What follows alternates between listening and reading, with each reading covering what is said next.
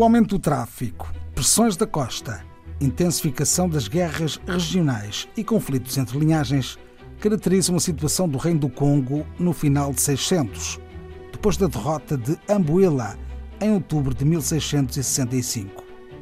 Para além de tudo isto, há ainda uma crise de poder, com os três soberanos que reivindicavam a legitimidade de sucessão, o que não permitia pôr fim à dramática situação vivida neste espaço social africano.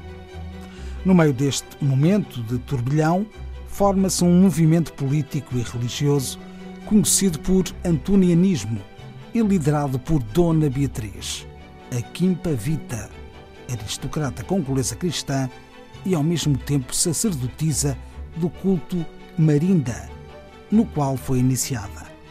A vida de Dona Beatriz permite seguir a história do Congo e perceber melhor as complexas relações entre cristianismo e as outras crenças congolesas.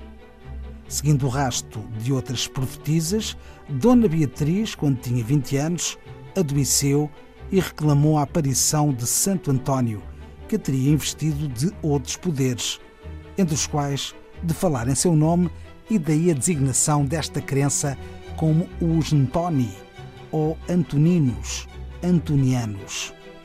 Quimpavita pregava a necessidade de recuperação da antiga importância do Reino do Congo, enquanto potência regional, e o regresso a Mbaza-Congo como centro da administração do político e do religioso.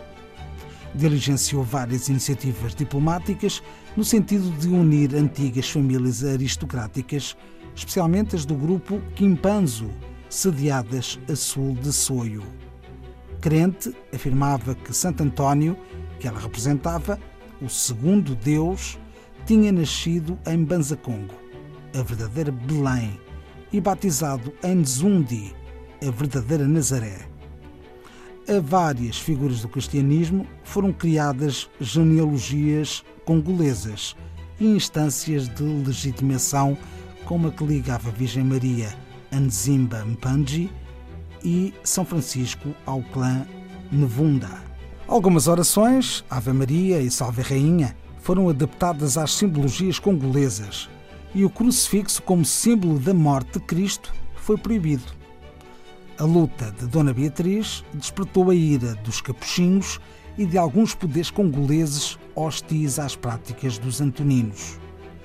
Acusada de ter um filho recém-nascido e logo não poder ser Santo António, foi presa e julgada por um tribunal presidido pelo capuchinho Bernardo da Galo, que a condenou à fogueira juntamente com o seu anjo da guarda. A sentença foi executada em 2 de julho de 1702.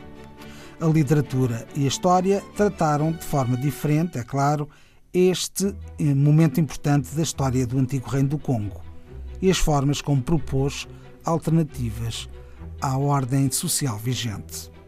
Propostas de leitura de Simão Soindula, Quimpa Vita, uma tragédia inacabada, Revista Angolana de Sociologia 2011.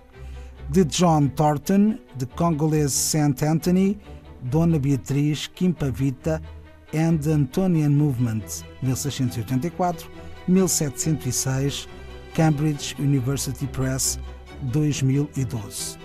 E ainda de António Custódio Gonçalves, La contra l'État, Évora, 1985.